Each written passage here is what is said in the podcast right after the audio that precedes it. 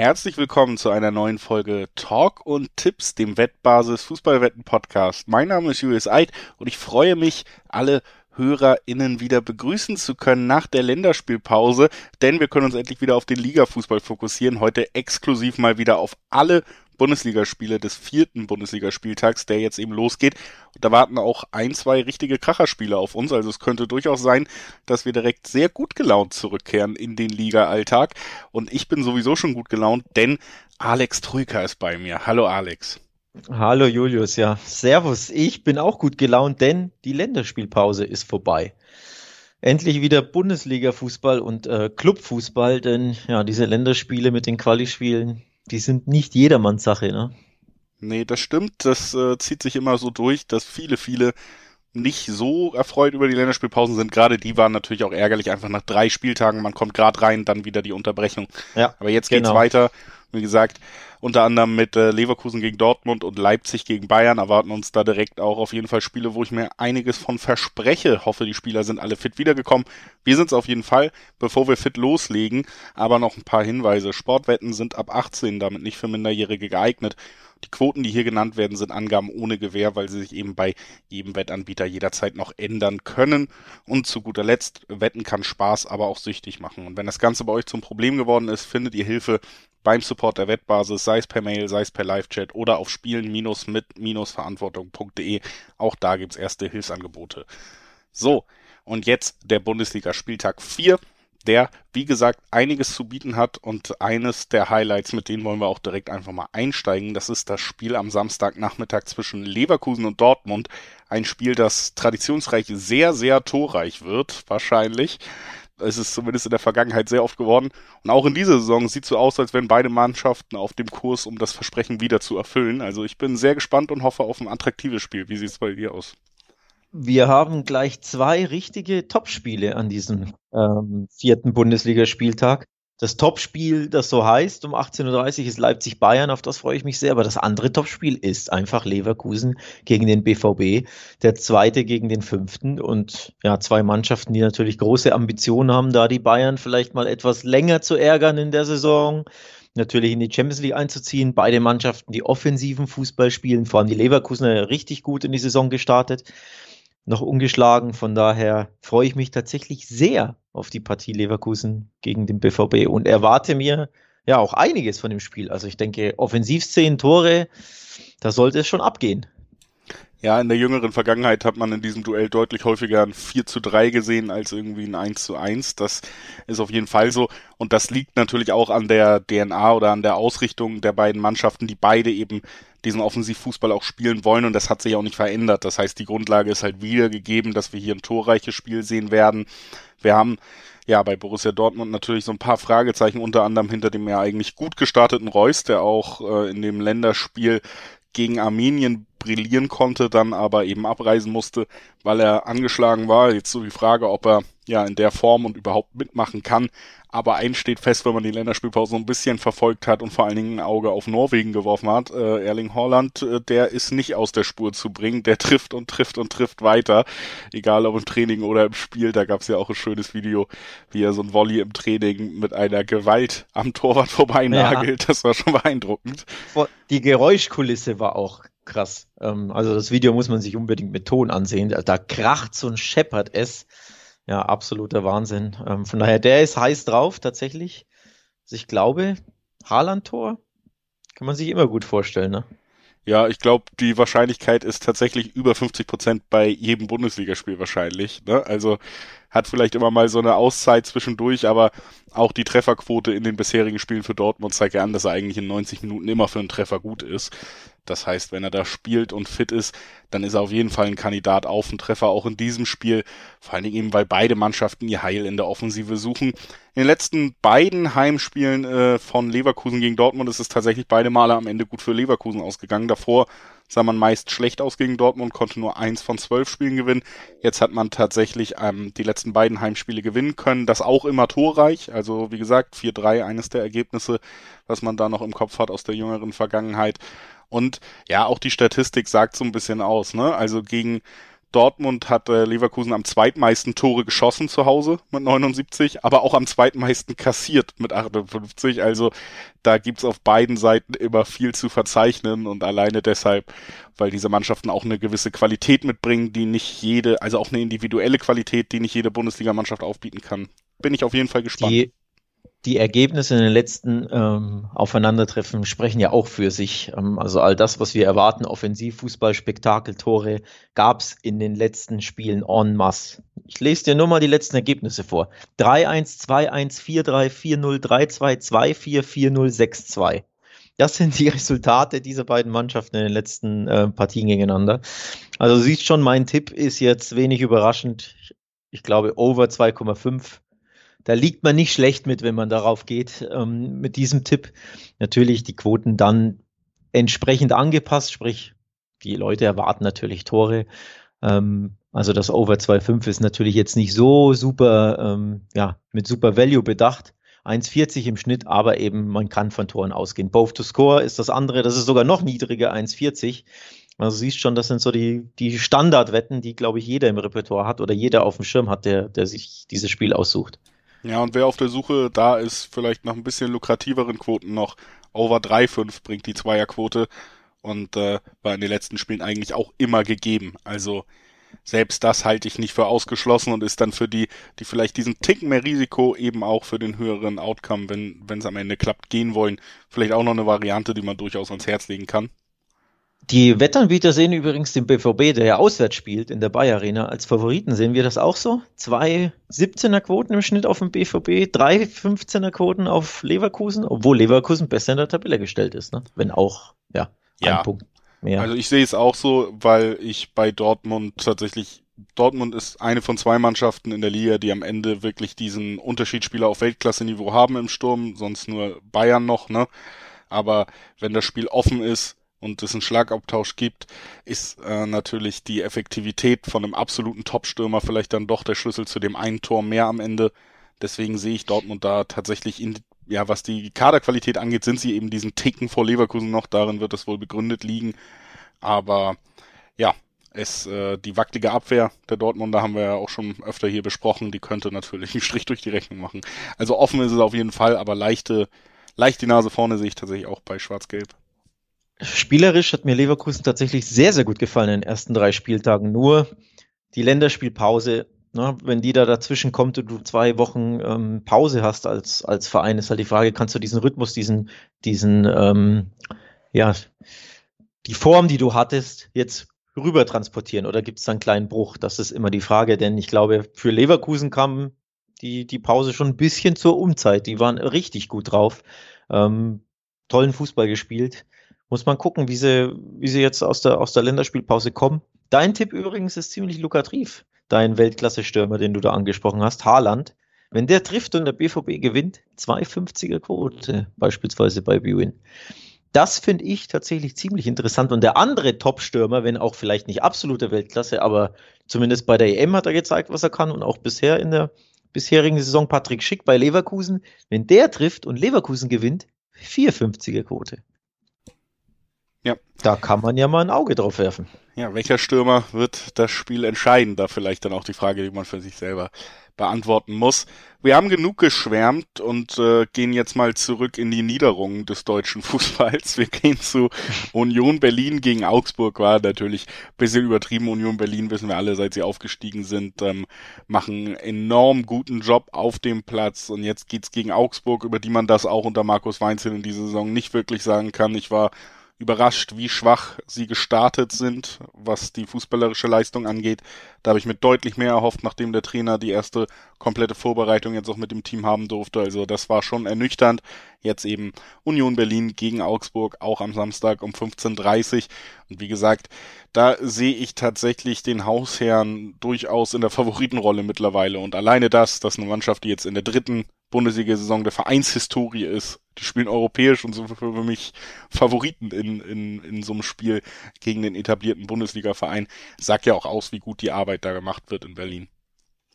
Ist aber absolut kein, kein Wunder oder nicht überraschend. Logischerweise auch bei den, bei den Wettanbietern ist Union natürlich favorisiert. 1,75er Quoten im Schnitt finde ich tatsächlich so lukrativ, dass man da gar nicht so viel um den heißen Brei rumreden muss.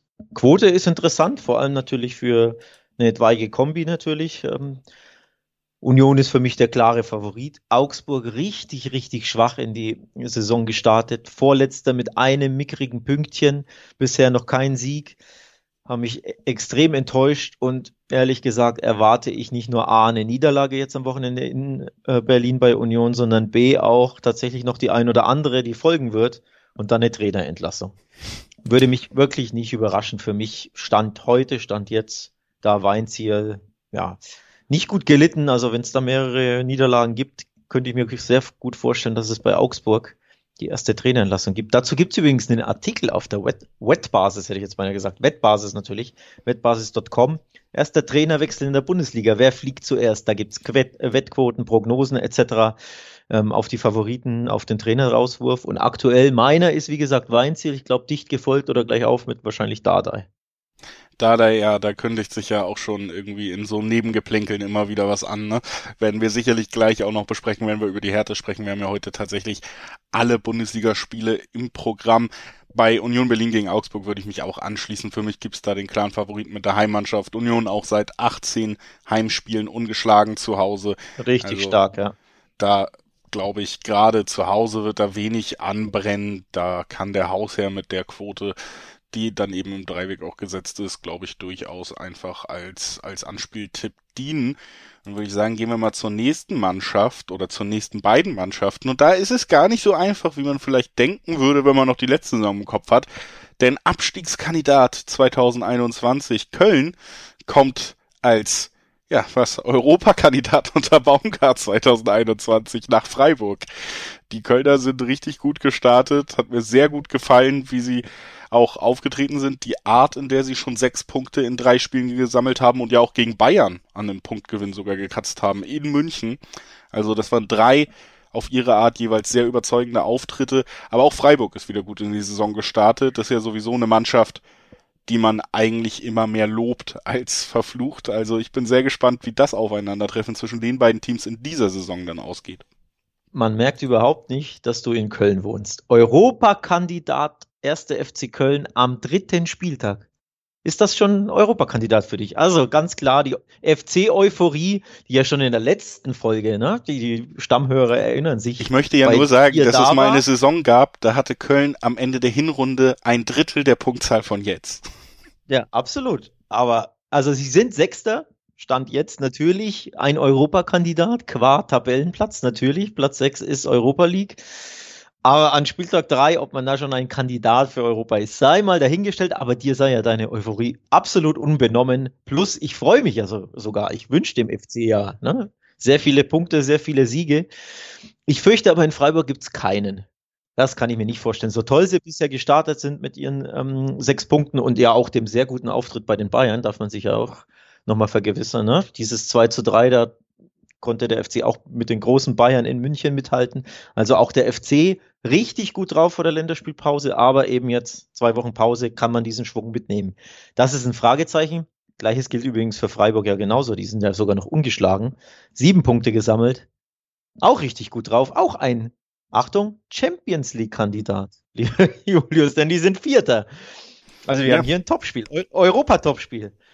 Europa-Topspiel zwischen Freiburg und Köln. Man muss äh, tatsächlich sagen, dass ich auch wirklich gespannt bin, weil klar war, gegen Bayern ist immer irgendwie ausgenommen von, von aller Bewertung und dann hattest du ein Spiel gegen die Hertha, die ja wirklich komplett taumelt, sei es äh, in der Mannschaft oder auf allen Ebenen des Vereins irgendwie. Und dann hattest du eben noch das äh, Duell gegen den Aufsteiger aus Bochum. Also da vielleicht noch so ja auch so ein bisschen die Frage, wie dieser Baumgart-Fußball, weil man hat gerade bei den Siegen die Mannschaften schon auch ja niedergekämpft, immer wieder auf dieses Flügelspiel von Baumgart gesetzt, immer wieder Flanken geschlagen. Ja, ist natürlich wirklich die Frage, inwieweit das gegen Freiburg funktionieren kann, denn die Freiburger sind erstens gerade defensiv und gerade auf den Außenpositionen sehr gut aufgestellt, auch in der Mitte, in der Innenverteidigung dieses Jahr mit Lienhardt, mit Schlotterbeck sehr, sehr gut besetzt. Und das heißt, ähm, das könnte tatsächlich schwerer werden, da mit den Flanken die Zielspieler zu finden. Und auch, ja, die Disziplin, der Kampfeswille, der ist ja bei der Streichmannschaft genauso gegeben. Deswegen kann ich mir vorstellen, dass es auf jeden Fall deutlich hässlicher wird am Ende und sehr viel intensiver, sage ich mal, im Mittelfeld auf und ab ja. geht als in den bisherigen Partien von Köln.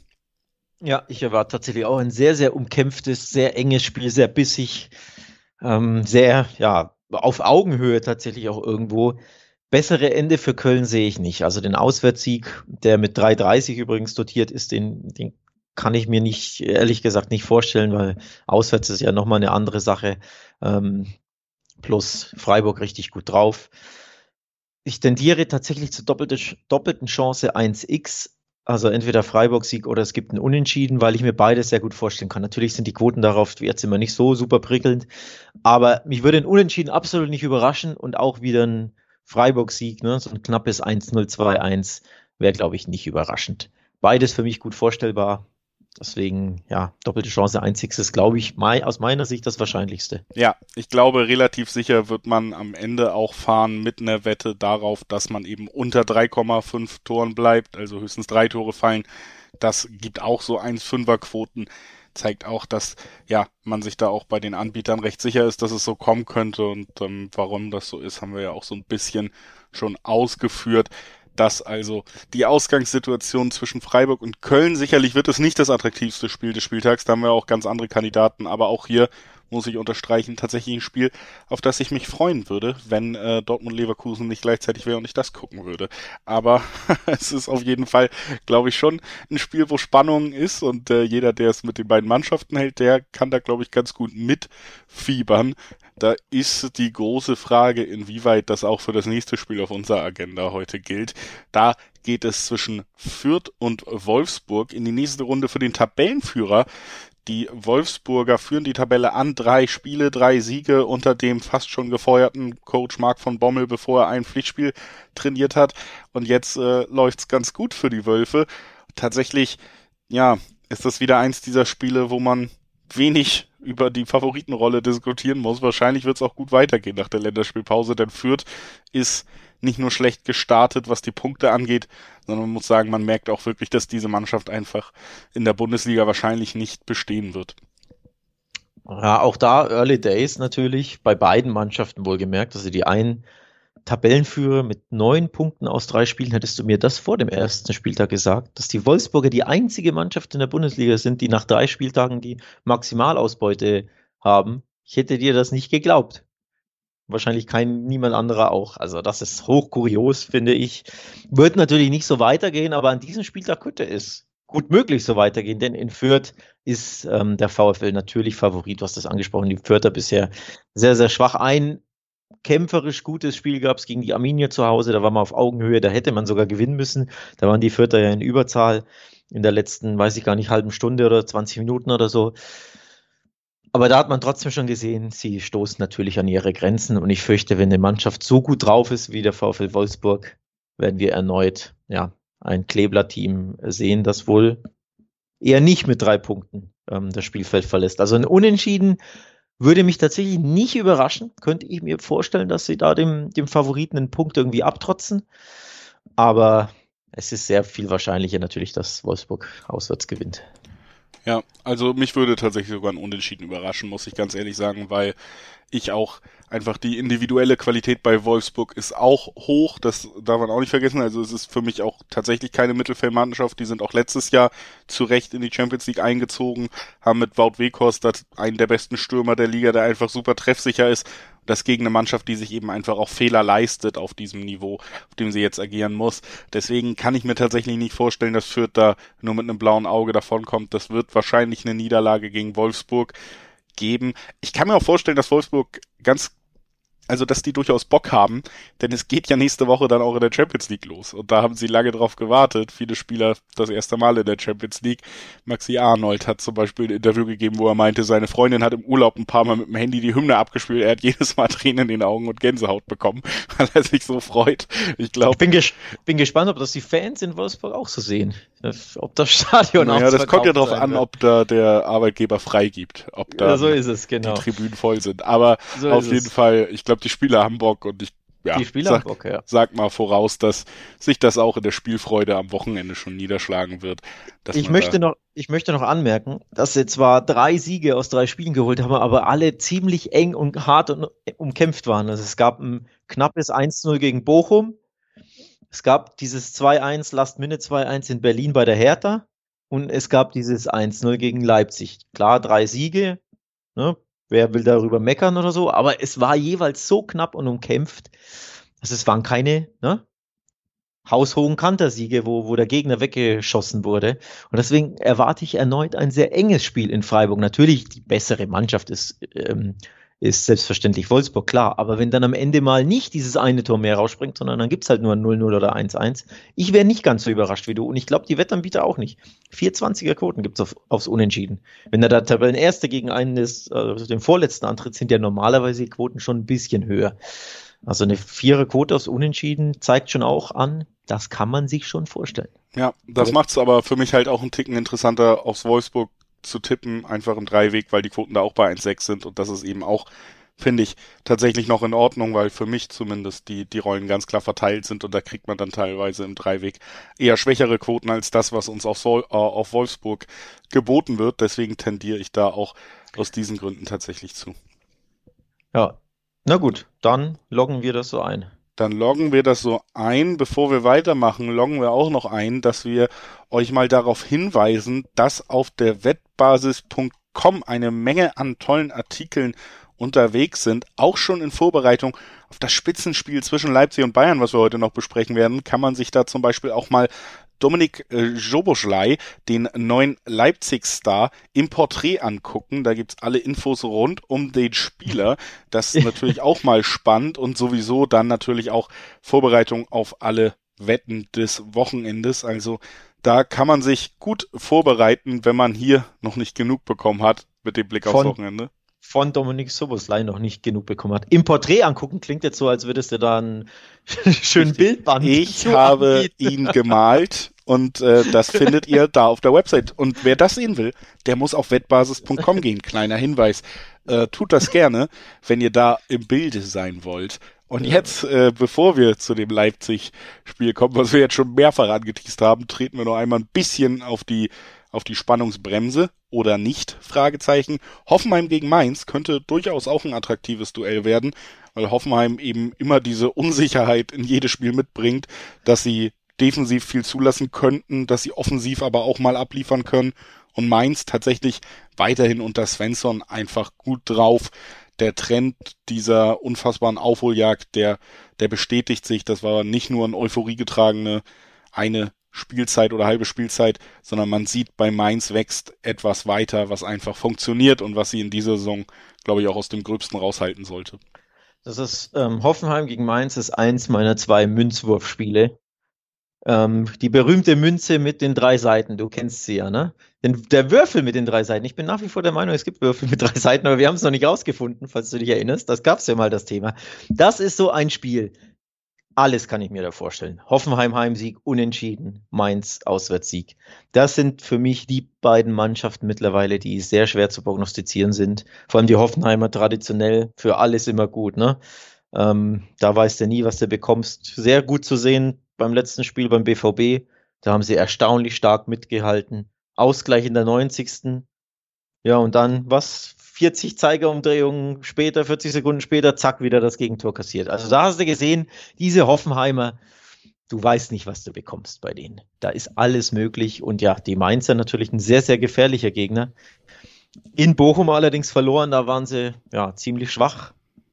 Deswegen, das ist so ein Spiel, wie geht das aus? Ich habe keine Ahnung. Ja, also gegen Bochum muss man tatsächlich aber auch sagen, da hatten wir ja immer noch diese komplette Corona-Situation bei Mainz. Ne? Also das hat ja sehr viel auseinander geworfen und selbst da haben sie zumindest am ersten Spieltag, als es auch schon der Fall war, sogar RB Leipzig besiegt. Also ähm, ich bin einfach, ja, auf jeden Fall angetan immer noch von der Disziplin, die man da auf den Platz bringt. Svensson scheint da perfekt reinzupassen. Wir haben über Freiburg geredet. Das wirkt für mich wie ein ähnlicher Weg im Moment. Also da bin ich weiterhin sehr positiv gestimmt, was die Mainzer angeht. Ja, und Hoffenheim tatsächlich auch einfach mal so die Frage ab, wann man da vielleicht auch mal das als negatives Urteil sehen muss, dass wir jetzt seit wir diesen Podcast machen, eigentlich immer sagen, man weiß nicht, was man erwarten kann. Eine gewisse Konstanz in der Leistung wäre ja eigentlich auch mal vielleicht angebracht, aber mh, hm, ja, ich schließe mich da auf jeden Fall an. Es ist immer super schwer vorherzusagen, was da am Ende passiert und deswegen halte ich mich auch vom Dreiweg fern, kann mir aber tatsächlich vorstellen, dass wir hier ein Spiel haben, wo beide Mannschaften treffen. Das können sich auch die Wettanbieter sehr gut vorstellen. Da gibt's 1,5er, 1,6er Quoten.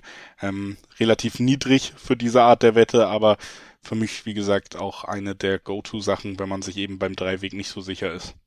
Ich muss natürlich kl äh, klarifizieren, dass die TSG aus Hoffenheim natürlich der Favorit in, in, dem Spiel ist, zeigen auch die Quoten auf, Zweierquoten. Aber mich würde es halt über, überhaupt nicht überraschen, wenn da Mainz ein kleiner Coup passiert und sie einfach auswärts gewinnen können oder eben so einfach, ja, schiedlich, friedlich, fair 2-2 oder 1-1 zu Ende geht mit einem gerechten Resultat. Also natürlich die Hoffenheimer im Heimspiel, die ja auch sehr, sehr gut gestartet sind, meiner Meinung nach auch ähm, ja, guten, aktiven Fußball spielen. Was ist sehr, sehr gut? Vier Punkte, ne? Aber vom Fußballerischen her, die Niederlage beim BVB, die hätte es ja so nicht geben müssen. So. Also fußballerisch für mich Hoffenheim natürlich die bessere Mannschaft, die besser besetzte Mannschaft, aber würde mich einfach nicht, nicht überraschen, wenn es da ähm, Tore en masse gibt und auf welche Seite dann mehr fallen. Hm. Also ich tippe auf Tore. Bei, ähm, beide treffen 1,60, das kann ich mir sehr gut vorstellen und tatsächlich auch ähm, eine Overwette ähm, mit Over 2,5 beispielsweise. Das sind für mich recht sichere Tipps aus meiner Sicht. Ja, kann ich mich nur anschließen, habe ich ja teilweise sogar auch schon getan. Da sind wir uns auf jeden Fall einig. Und jetzt äh, hat das Teasen darauf auch ein Ende. Kommen wir zum Spiel zwischen zweier Mannschaften, die fußballerisch ja auf jeden Fall zur Speerspitze gehören, was Sympathiewerte angeht. Das muss man andere fragen. Leipzig gegen Bayern, Alex. Leipzig gegen Bayern. Ich äh, wollte jetzt eigentlich sagen, das absolute Topspiel, aber auf der, äh, in der Tabelle musst du ein bisschen suchen, bis du RBL findest. Sie sind nur Zehnter, weil sie einfach zwei von drei Spielen verloren haben. Da sind wir auf der anderen Überraschungsskala. Ne? Nach, die Überraschung nach oben mit der VfL Wolfsburg und die Überraschung so ein bisschen tabellarisch, wenn man nach unten blickt, ist Leipzig. Dass die zwei von drei Spielen verlieren zu Saisonbeginn, hätte ich nicht gedacht. Heißt, gegen die Bayern ist man ein bisschen unter Druck. Ja, klar, also wenn man auf Platz 10 in der Tabelle steht mit den Ambitionen, dann hofft man schon, dass einem da irgendwas vielleicht Flügel verleiht. Aber ähm, Ein Getränk oder ja, für irgendwas, irgendwas muss helfen. Nee, Jesse Marsch, ja, was die Punkteausbeute angeht bei seiner neuen Trainerstation, äh, noch nicht so erfolgreich. Lustigerweise hat hat dann der Sieg die drei Punkte, die man bekommen hat, direkt dafür gesorgt, dass enorm gelobt wurde, wie Leipzig spielt. Und man muss da tatsächlich auch bisschen differenzieren, dass die Leipziger in den Spielen, wo sie verloren haben, eigentlich zumindest was ähm, ja die Expected Goals angeht, hätten gewinnen können. Also heißt, sie haben eigentlich gute Chancen kreiert, heißt, sie konnten mindestens mithalten in diesen Spielen, aber sie haben in beiden Auswärtsspielen bis jetzt eben kein Tor erzielen können, obwohl sie diese ja. Expected Goals erspielt haben. Das heißt, die, ja, die Taktik funktioniert sogar, kann man so zusammenfassen. Das Problem ist, wie es auch schon in der letzten Saison teilweise war, einfach die Effektivität. Dafür hat man ja eigentlich investiert und Silva auch geholt, der in der letzten Saison getroffen hat, wie er wollte, weil man da eben eh schon Probleme hatte und dieses Problem ist noch zumindest nicht belegt. Das ist eben jetzt die große Frage, wie eiskalt dann auch Leipzig gegen, gegen so ein absolutes Top-Team, gegen den Top-Dog sein kann in der Liga, gegen Bayern. Und ich glaube, das wird ihnen am Ende auch wieder auf die Füße fallen. Das ist auch in den meisten Spielen zwischen diesen beiden Vereinen so gewesen. Am Ende hat Bayern einfach die Nase vorne, weil sie erfahrener sind, weil sie cleverer sind, weil, ja, weil diese Effektivität da einfach noch mehr gegeben ist und das fehlt Leipzig immer noch. Das fehlt Leipzig ähm, immer noch tatsächlich. Vor allem gegen die Bayern fehlt das Leipzig. Die tun sich sehr, sehr schwer, die Leipziger ähm, gegen den großen äh, Favoriten, gegen den Rekordmeister. Gab es da überhaupt schon einen Sieg? Ich glaube, einen Sieg gab es in der Bundesliga.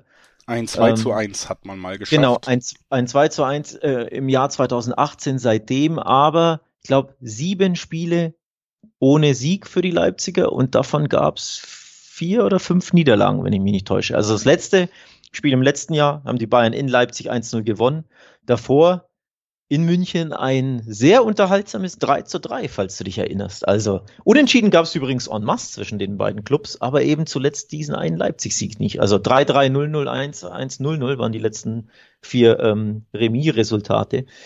Also die Leipziger waren ein paar Mal nah dran, aber ja, über die Ziellinie sind sie nicht gekommen und ich fürchte, jetzt gelingt das nicht am Samstag. Also das würde mich überraschen, wenn sie so schwach starten in die Saison, zumindest ergebnistechnisch, und dann die Bayern schlagen, das sehe ich irgendwie nicht. Oder kannst du dir, kannst du dir das vorstellen? Nee, wie gesagt, ich bin es ist tatsächlich auch einfach die Situation, dass sich in diesen vielen Spielen eigentlich immer dasselbe Muster gezeigt hat und ähm, es deutet sich ja auch jetzt wieder an, wir haben über fehlende Effektivität bei Leipzig gesprochen und Bayern ja, Leipzig konnte in guten Phasen des Spiels immer mithalten, aber am Ende haben sie immer den Treffer mehr erzielt, einfach weil sie in den wichtigen Situationen den richtigen Riecher haben, weil sie wissen, dass in allen Situationen das Spiel noch nicht vorbei ist, weil der Sieges, ja, die Siegesgewissheit einfach bei den Bayern immer noch eine andere ist.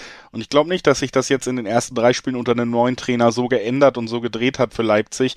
Deswegen gehe ich tatsächlich davon aus. Außerdem muss man ja auch sagen, Julian Nagelsmann, der kennt durchaus das Team, gegen das er jetzt trainieren wird. Ne? Die Leipziger nun mal ja sein Ex-Verein auch ein, zwei Spieler sind mit rüber gewechselt. Also Nagelsmann wird sicherlich top vorbereitet sein auf den RB-Fußball, den er ja selber jetzt auch mehrere Jahre nochmal näher kennenlernen durfte. Deswegen ich sehe da eigentlich auch keine Siegchancen für Leipzig. Man kann es recht kurz machen tatsächlich. Natürlich kannst du jetzt gucken, oh, wird spektakulär, kann durchaus sein. Treffen beide Mannschaften, gehe ich sogar von aus. Aber der Tipp auf Bayern mit 2-2 im Dreiweg ist natürlich wirklich schon ausreichend lukrativ dotiert. Und zwar so sehr, dass ich hier nochmal für die Leute, die ganz sicher gehen wollen und nicht unbedingt auf die ganz hohen Quoten oder noch was für eine Kombiwette brauchen, einfach mal sagen will, X2. Also Bayern holt Unentschieden oder einen Sieg, beide Spielausgänge, kann man immer noch mit 1,4er bis 1,5er Quoten abdecken. Und äh, das ist, glaube ich, eine der sichersten Wetten. Hoffentlich lehne ich mich nicht zu weit aus dem Fenster, die wir hier je besprochen haben. Und das bei der Quote finde ich sogar noch in Ordnung. So viele Spiele wirst du in der Bundesliga nicht finden, wo die Bayern eine Zweierquote auf den Sieg haben. Vielleicht noch ne, in Dortmund, aber viel mehr findest du nicht. Also die Quote auf die Bayern ist, ist natürlich sehr, sehr hoch, sehr, sehr lukrativ, logischerweise. Ähm, da kommt man schwer umhin, die anzuspielen. Auch wenn man sagt, boah, unentschieden kann ich mir auch gut vorstellen, ist auch tatsächlich der Fall. Kann ich mir wirklich gut vorstellen. Da sind wir dann tatsächlich bei deinem Tipp. Ne? Doppelte Chance, weil da macht man wenig mit falsch, glaube ich. Leipzig-Sieg. Für mich persönlich kann ich den irgendwie ein bisschen ausschließen, weil ja, dafür sind sie zu schwach in die Saison gestartet. Gleichzeitig muss man sagen, bei Bayern könnte der ein oder andere Spieler ausfallen. Das muss man noch abwarten. Also sollte auch erwähnt werden. Müller war ja jetzt ein ähm, bisschen angeschlagen unter, unter der Woche oder während der Länderspielpause. Muss man gucken, ob der wieder von Anfang an startet oder nicht. Hernandez und Pavard stehen vor dem Comeback, aber ne, weiß man nicht, werden sie auch von Anfang an ähm, starten. Plus Upamecano hat, glaube ich, ist er abgereist bei Frankreich oder hat er komplett die Länderspiele verpasst? Also auch da irgendwie eine, eine Verletzung. Davies eine Verletzung. Also es sind ein paar Spieler, bei denen ein paar Fragezeichen sind bei den Bayern. Das sollte man schon auch einkalkulieren. Ja, aber wie gesagt, ich glaube trotzdem am Ende fährt man hier besser, wenn man nicht auf Leipzig tippt. Alles andere von den Ausgängen her ist, glaube ich, wahrscheinlicher. So, dann lass uns mal zu der Mannschaft kommen, die auch enttäuschend gestartet ist unter einem neuen Trainer.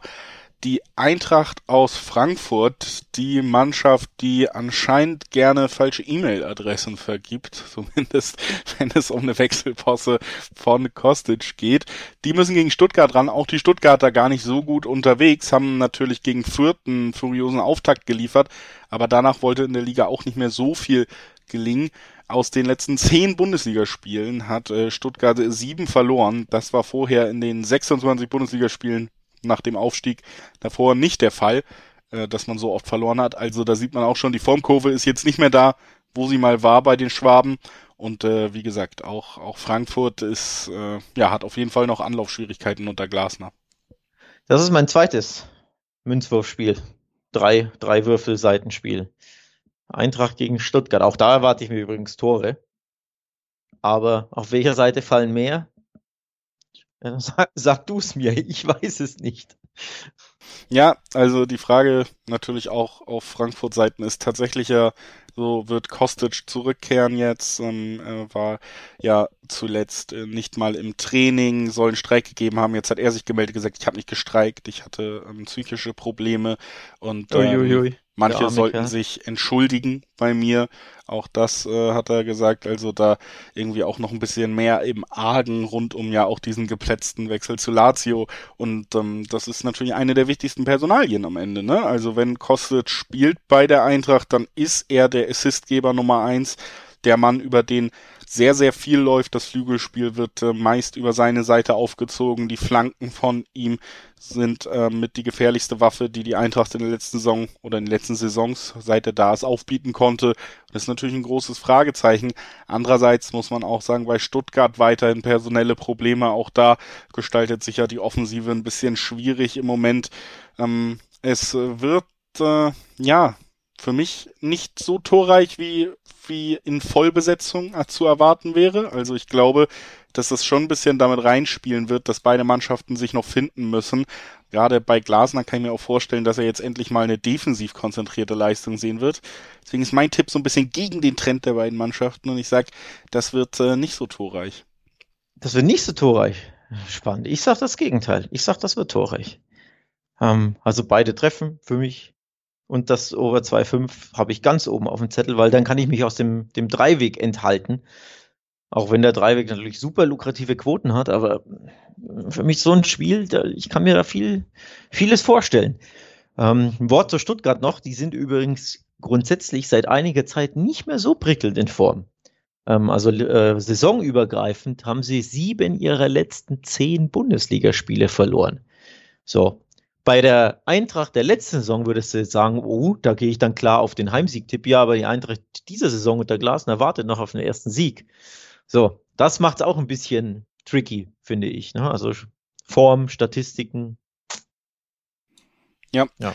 also ich, äh, wie gesagt, mache einfach mal das Gegenläufige. Wenn du sagst, beide Teams treffen, sag ich, äh, es treffen nicht beide Teams.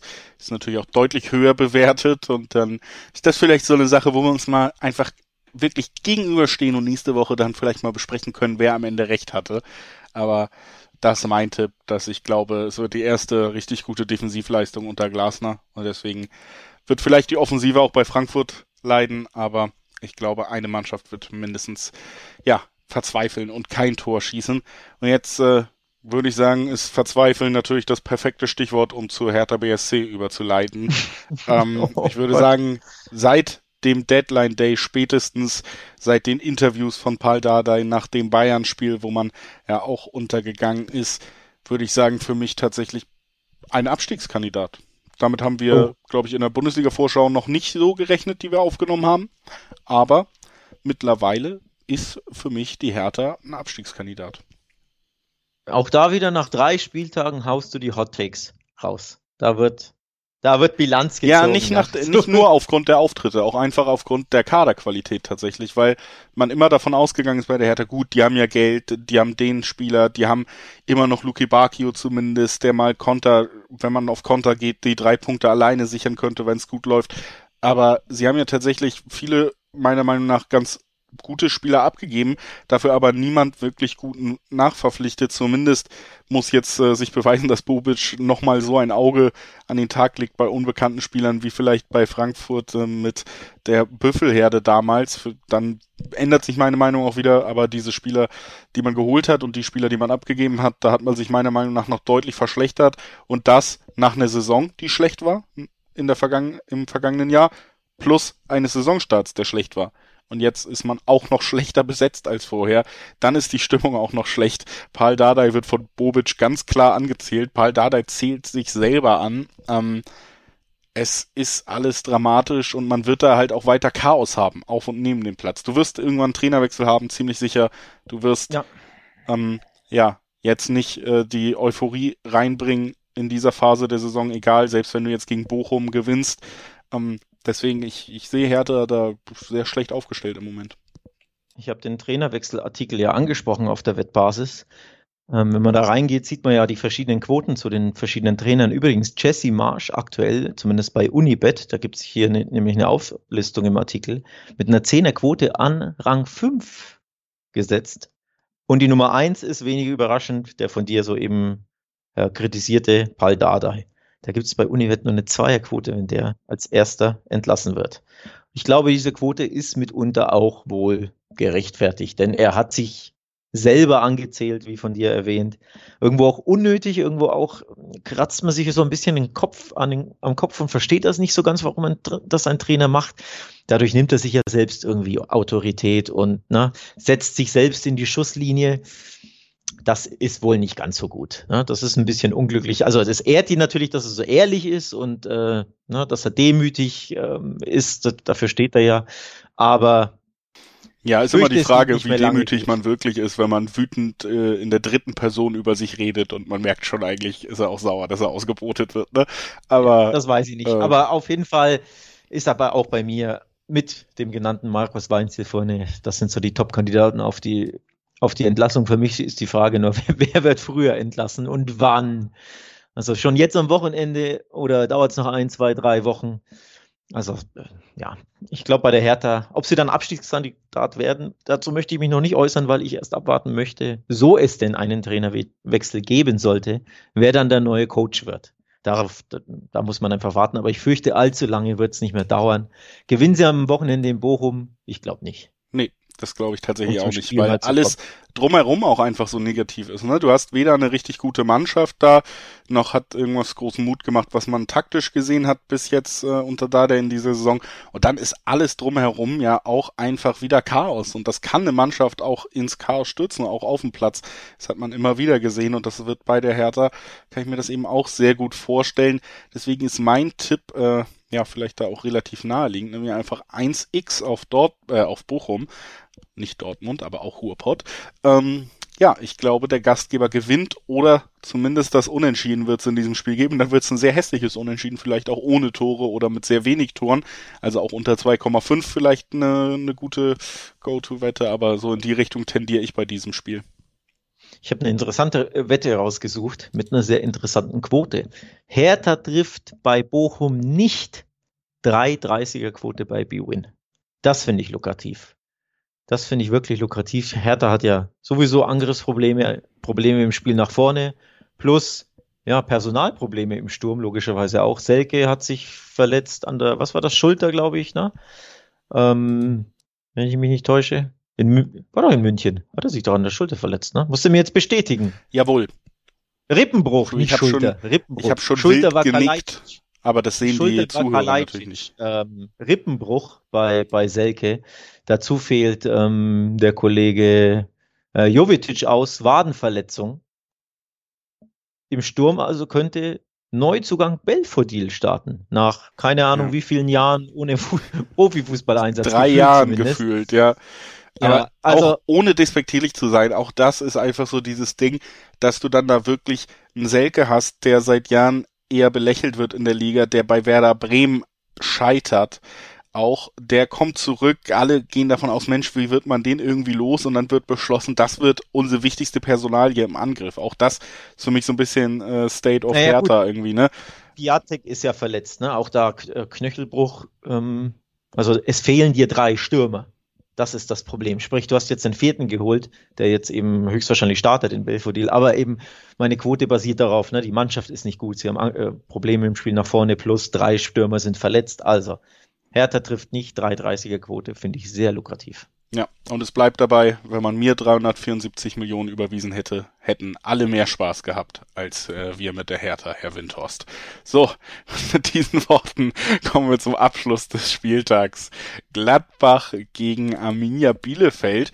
Und auch hier ist es nicht so eindeutig, wie die Namen vielleicht erstmal vermuten lassen, denn auch Gladbach unter Adi Hütter ist nicht gut in die Saison gestartet, Gladbach war ja schon unter Marco Rose in der letzten Saison seit der Bekanntgabe seines Wechsels ging es ja stimmungsmäßig und auch ergebnistechnisch steil bergab und jetzt auch in dieser Saison noch nicht so richtig in Tritt gekommen. Arminia Bielefeld auch nicht spektakulär unter Kramer, aber sie machen ihren Job, haben fleißig zumindest durch unentschieden Punkte gesammelt schon in dieser Saison und sie werden auch Gladbach das Leben schwer machen. Ich glaube, das kann man schon mal auf jeden Fall festhalten. Das kann man festhalten. Du hättest auch mit den Verletzungsproblemen übrigens überleiten können. Denn das ist so ein bisschen bei den armen Gladbachern auch das übergeordnete Thema. Viele verletzte Spieler, ähm, schlechter Saisonstart, noch kein Sieg. Und jetzt kommen die unbequemen Bielefelder. Also wer fällt aus aktuell? Leiner, Knöchelbruch, Tyram hat Innenbandriss im Knie. Das sind schon mal ähm, ja, zwei zwei ganz klare ähm, Absenzen, die der Mannschaft einfach ne, natürlich dann fehlen. Bloß eben, ja, die Mannschaft ist nicht so gut drauf. Ginter hatte die Covid-Erkrankung. Da muss man gucken, ob er, wie fit er wieder ist. Ich glaube, er wird zurückkehren, schreibt zumindest der Kicker, aber muss man ja trotzdem ein bisschen abwarten. Ähm, Zakaria könnte wieder zurückkehren, also so allmählich. Ich glaube sogar Benzebaini war angeschlagen, ist angeschlagen oder erkrankt. Ähm, also ja, Verletzungsprobleme. Du bist natürlich trotzdem der Favorit und ganz ehrlich, das, da muss ein Heimsieg her gegen Bielefeld, oder? Ob mit oder ohne Verletzung. Allmählich darf es einen Sieg geben. Ja, aber ich äh, ja. neige dazu, dir deinen Abschlusstipp zu klauen, sage ich schon mal. Ich äh, habe das heute noch nicht getan. Es wird Zeit. Ich habe es vielleicht auch schon folgenlang nicht getan. Ich tippe hier ein Unentschieden. Ich glaube tatsächlich bei der 470er Quote erstens natürlich mhm. lukrativ, aber ja, es gibt ja durchaus Gründe dafür. Bielefeld ist nämlich in sechs Spielen saisonübergreifend ungeschlagen, seit äh, Kramer auch übernommen hat. Und das vor allen Dingen mit fünf Unentschieden in diesen sechs Spielen. Also Unentschieden können sie auf jeden Fall. Ich glaube auch nicht, dass die Qualität reicht, um Bielefeld, äh, um Gladbach dann wirklich ja sogar zu einer Niederlage zu zwingen. Ich kann mir aber vorstellen, dass diese Mannschaft, die unter dem neuen Trainer noch nicht zusammengefunden hat, Gladbach jetzt, die jetzt auch wieder eine Länderspielpause hatte, du hast auch Verletzungsprobleme an gesprochen, dass die einfach noch nicht so einwandfrei funktioniert, dass sie ein leidenschaftlich und gut verteidigendes Bielefeld wirklich überwinden kann. Und ich glaube ja. tatsächlich, dass dann am Ende da wieder eine kleine Enttäuschung für Hütter steht ähm, und dass man da nur einen Punkt mitnehmen kann in diesem Heimspiel gegen Bielefeld. Das sind valide Argumente, gebe ich ehrlich zu. Was ich nicht so gut finde, sind übrigens die Quoten auf die Gladbacher. Ich neige nämlich zum Gladbach-Tipp, dem Heimsieg. Aber die Quoten sind alles andere als, als lukrativ. 1,45 im Schnitt. Warum ist denn Gladbach so, so klar favorisiert? Kannst du mir das erklären? Wahrscheinlich nicht. Noch kein Sieg in der, in der Bundesliga-Saison gegen sehr, sehr, wie du es angesprochen hast, sehr, sehr unbequeme ähm, Bielefelder, die einfach enorm schwer zu schlagen sind, die dreimal unentschieden gespielt haben, wenn ich mich jetzt nicht völlig täusche bisher. Wo kommt denn diese 1,45 Quote her? Ja, von den Namen und von der Kaderqualität im Generellen. Ja, aber Verletzung, aber, ne, die Gladbacher ja. Ja, ich bin, ich bin ja absolut bei dir. Kassiert. Ich möchte sehr gerne auf die Gladbacher tippen, grundsätzlich, weil das mein Bauchgefühl ist. Also ein Kicktipp werde ich wahrscheinlich das, das auch tun. Aber bei diesen Quoten lohnt sich's nicht so wirklich, weil die Gladbacher einfach eine zu niedrige Quote haben. Also da muss man fast schon aufs äh, Handicap gehen, um, um interessante Quoten zu bekommen das ist mir dann ein bisschen zu heikel, um ehrlich zu sein. Ja, also, also. kann ich mir nur anschließen, ich traue ihm ja nicht mal einen Sieg zu, dann Handicap traue ich ihm dann bei ja. weitem nicht zu in diesem Aufeinandertreffen. Ja. Also ich würde gerne auf Gladbach tippen, aber die Quoten geben es nicht so richtig her. Mal schauen, ob die sich noch ein bisschen ne, nach oben korrigieren. Ist ja noch ein bisschen hin bis Samstag, heute ist ja erst Donnerstag. Ähm, Aufnahmezeitpunkt, aber ja, ich neige zum Gladbach-Tipp vom Bauchgefühl her, weil ich glaube, irgendwann müssen sie mal wieder gewinnen. Aber trotzdem, unentschieden würde mich überhaupt nicht überraschen, weil du hast das völlig richtig gesagt, die Bielefelder sehr, sehr schwer zu knacken sind, sehr, sehr unbequem sind. Also 0011 ist, sollte man keinesfalls ausschließen, finde ich. Ja, da sind wir uns einig und das ist dann natürlich auch ein schönes Schlusswort, sich einig zu sein. Das war unsere Folge zum Bundesligaspieltag 4. Wir freuen uns natürlich, wenn ihr uns äh, Feedback gebt, sei es bei iTunes, da kann man ja, oder bei Apple Podcast, da kann man ja bewerten, gebt doch einfach gerne fünf Sterne zum Beispiel. Das kann man da machen. Oder ihr könnt euch natürlich auch direkt an uns wenden, sei es per Mail, äh, Wettbasis, äh, podcast.wettbasis.com oder ihr schaut auf den sozialen Medien vorbei. Bei Instagram ist es wettbasis_de, auf Twitter ist es nur wettbasis. Auch da kann man Feedback loswerden. Genauso wie es vielleicht Sinn macht, auch diesen Podcast zu abonnieren, möchte ich mal euch ans mhm. Herz legen. Denn bevor wir uns Donnerstag äh, wieder hören, nee, wir hören uns ja sowieso schon, bevor wir uns Anfang nächster Woche wieder hören, weil wir die Champions League Spiele besprechen, in der klassischen Vorschau auf die Spiele, hören wir uns auch nochmal an diesem Wochenende wieder, wo wir über Langzeitwetten in der Gruppenphase der Champions League sprechen. Also auch da kriegt ihr noch eine gesonderte Vorschau, die sich nicht auf diese einzelnen Spiele fixiert, sondern wer hat die Chancen auf den Gruppensieg, welche Mannschaften sind Favoriten, da in die K.O.-Runden einzuziehen. Wer erzielt die meisten Tore in der Gruppenphase, all sowas oder Torschützenkönig kann man ja auch schon fürs ganze Turnier tippen, werden wir auch wieder mit reinnehmen. Das bekommt ihr alles am Wochenende und wenn ihr all diese Folgen nicht verpassen wollt, macht es vielleicht Sinn, im Podcatcher eurer Wahl einfach mal zu abonnieren, dann verpasst ihr auf keinen Fall mehr irgendwas. Das ja. äh, mein organisatorisches Schlusswort. Wenn du nichts mehr hast, dann würde ich äh, mich jetzt noch verabschieden, Alex. Nee, also Samstag wahrscheinlich voraussichtlich Champions League Vorschau auf die Saisonfolge und Montag dann der Blick auf Spieltag 1, unter anderem mit dem Kracher FC Barcelona gegen FC Bayern München. Da geht's schon mal richtig ab. Die Leipziger gastieren bei Manchester City. Also es gibt reichlich Stoff zu besprechen für uns, wie gesagt, am Montag und davor am Wochenende die Langzeitfolgen werden. Ich freue mich schon drauf, diese beiden Folgen mit dir ja, aufzunehmen. Du freust dich auf, auf Barca Bund gegen Bayern? Nee, darauf freue ich mich nicht, aber äh, die anderen, äh, wie viele auch immer Spiele es sind, zu besprechen und grundsätzlich auf die Champions League-Saison freue ich mich natürlich. Aber vorher freue ich mich auf die Bundesliga, denn nochmal, super Samstag mit ja. ne? Leipzig Zwei gegen Bayern. Absolute Kracher-Duelle, die uns erwarten. Wirklich geile Spiele, da freue ich mich drauf und dann auf die Aufnahme mit dir. Ja. Und in dem Sinne, bis demnächst. Bis demnächst, macht euch ein schönes Wochenende. Tschüss. Ciao.